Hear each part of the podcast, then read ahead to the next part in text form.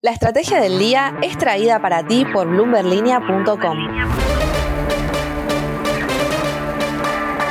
Muy buenos días, soy Francisco Aldaya, editor de BloombergLinea.com en Argentina y hoy te voy a traer las tres noticias más importantes para que arranques tu día. Además, como todos los viernes, Carlos Rodríguez nos trae lo último del mundo cripto. Pero veamos antes cómo van a abrir los mercados este viernes. El S&P Merval cayó 1,2% para quedar en 91.500 puntos. Fue una jornada totalmente bajista para los ADRs argentinos en Wall Street, con las peores bajas para Pampa, BBVA y Cresud, por entre 6,5 y 9%. Después de varios días a la baja, rebotó el riesgo país por 58 puntos para quedar en 1672. Se acabó la Pax cambiaria y el Blue subió 2,50 para cerrar en 202. El oficial mayorista cerró en 114,10. El turista home banking en 197 pesos. El contado con liqui en 204 y el MEP también en 204.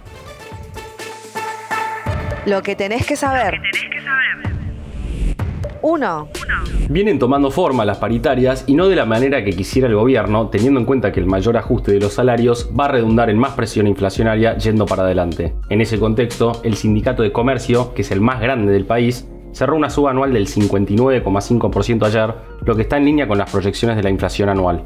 El detalle, bueno, va a ser en 7 tramos, que es realmente un montón. Por otro lado, la bancaria ratificó que hará un paro nacional el lunes 28 porque los bancos supuestamente no están cediendo ante el pedido de 60% de ajuste. La buena noticia para el gobierno, entre tantas malas últimamente, es que la economía se recuperó con fuerza en febrero y creció a su mayor ritmo en varios meses, del 9,1% interanual, esto según el EMAE del INDEC. 2. Un informe de la Cámara Eólica Argentina calculó que entre 2016 y 2020 el desplazamiento del consumo de combustibles fósiles por la mayor oferta eólica generó un ahorro de más de 1.300 millones de dólares. Ese mismo estudio estimó que en 2021 esta fuente de energía renovable permitió evitar pagos al exterior por 800 millones de dólares. Y para este año los mayores precios internacionales llevarían a un ahorro de no menos de 3.250 millones de dólares. Otra buena noticia. 3. Elon Musk dijo en su momento que la oferta que hizo de 54 dólares con 20 por cada acción de Twitter sería su mejor y última oferta. Si bien eso podría llegar a ser cierto, ayer insinuó que podría elevarla. El multimillonario CEO de Tesla anunció en una presentación ayer que había conseguido 46.500 millones de dólares en fondos para su oferta de compra. Eso es alrededor de 9 mil millones de dólares más de lo que necesitaría si quisiera adquirir el 91% de Twitter que aún no tiene. Un capítulo más en esta novela que da a entender que no se va a rendir tan fácilmente. Mundo Cripto. Y ahora Carlos Rodríguez nos trae una entrevista muy interesante en relación al mundo de las cripto. El año pasado se vivió un boom en el uso de las criptomonedas y 2022 podría acelerar esa tendencia, especialmente en los países que están experimentando fuertes alzas de precios y la depreciación de sus monedas, según un reporte publicado por Gemini. Según el informe, casi la mitad de los consultados en América Latina dijeron que los criptoactivos pueden ser un buen camino para protegerse contra la inflación. Hablamos con Cintia del Pozo, directora de Estrategia y Desarrollo Corporativo de Gemini, sobre esta tendencia. Cintia, ¿cuál es el panorama de las criptodivisas en América Latina? En 2021, la industria de cripto tuvo una evolución a ser una categoría ya establecida mundialmente. En Latinoamérica específicamente vimos que 46% de las personas que han comprado criptomonedas lo hicieron por primera vez este último año.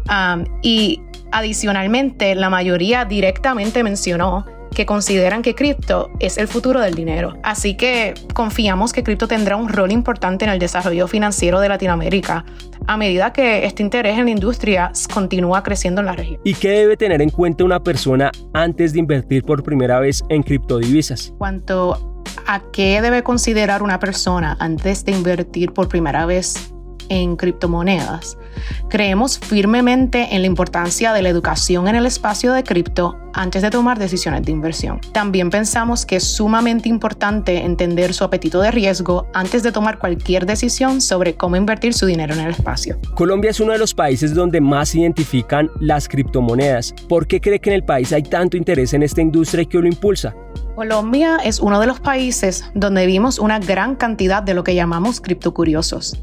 Los criptocuriosos los definimos como personas que no han comprado cripto todavía, pero están interesados en aprender más o piensan que comprarán dentro de este próximo año. En nuestra encuesta hemos visto una correlación entre la inflación y el interés en cripto especialmente en países donde la moneda local ha devaluado con respecto al dólar estadounidense por más de 50% en esta última década, vimos que los encuestados tenían más de cinco veces la probabilidad de decir que piensan comprar cripto en este próximo año. Adicionalmente, 46% de los encuestados en Latinoamérica mencionaron que consideran que algunas criptomonedas son una tremenda manera de protegerse contra la inflación. ¿Cuánto invierten las mujeres en cripto y por qué esta proporción ha ido en aumento? Nuestra encuesta nos enseñó que aproximadamente 40% de las personas que tienen cripto en Colombia son mujeres. Eh, hemos visto una relación directa entre países donde cripto es una necesidad debido a la devaluación de monedas locales en esta última década y cómo las mujeres se han envuelto en la industria. Y sinceramente pensamos que esta proporción seguirá creciendo ya que nuestra encuesta enseñó que de esas personas que esperan comprar cripto dentro de este próximo año en Latinoamérica, 54% son mujeres. Gracias India. Para conocer cómo continúan los negocios en el mundo cripto, los invito a seguir la mejor información de actualidad, economía y negocios en el sitio bloomberlinia.com y en nuestras redes sociales. La frase del día. Antes de irnos, escuchemos lo que dijo Gastón Taratuta, CEO del grupo Aleph, a Bloomberg Línea en una entrevista que vas a poder leer hoy en el portal. Hay una soja digital en Argentina y Uruguay y es su talento. Mi visión es positiva y también sugiero a los emprendedores a producir ideas, productos y servicios para el mundo. Observo que el emprendedor latino emprende mucho para su país o países alrededor. Tienen que posicionarse en el mundo como lo hizo Globant. Eso es lo que me gustaría ver en el futuro. La empresa de Taratuta, que ya es unicornio y está planeando su IPO en Estados Unidos, está enfocada en publicidad digital y tiene entre sus clientes e inversores a Mercado Libre, Twitter y TikTok, entre otros. Esto fue un nuevo capítulo de la Estrategia del Día Argentina. Yo soy Francisco Aldaya, editor de Bloomberg Línea, y me podés seguir en Twitter en arroba franaldaya. No se olviden de suscribirse a este podcast y también a Línea de Partida, Línea de Llegada y Línea de Cambio, los tres newsletters diarios que ofrece Bloomberg Línea. Espero que tengas una gran jornada productiva. Esto fue La Estrategia del Día Argentina, escrito y narrado por Francisco Aldaya. Producido por Arturo Luna y Daniel Hernández. Que tengas un día muy productivo.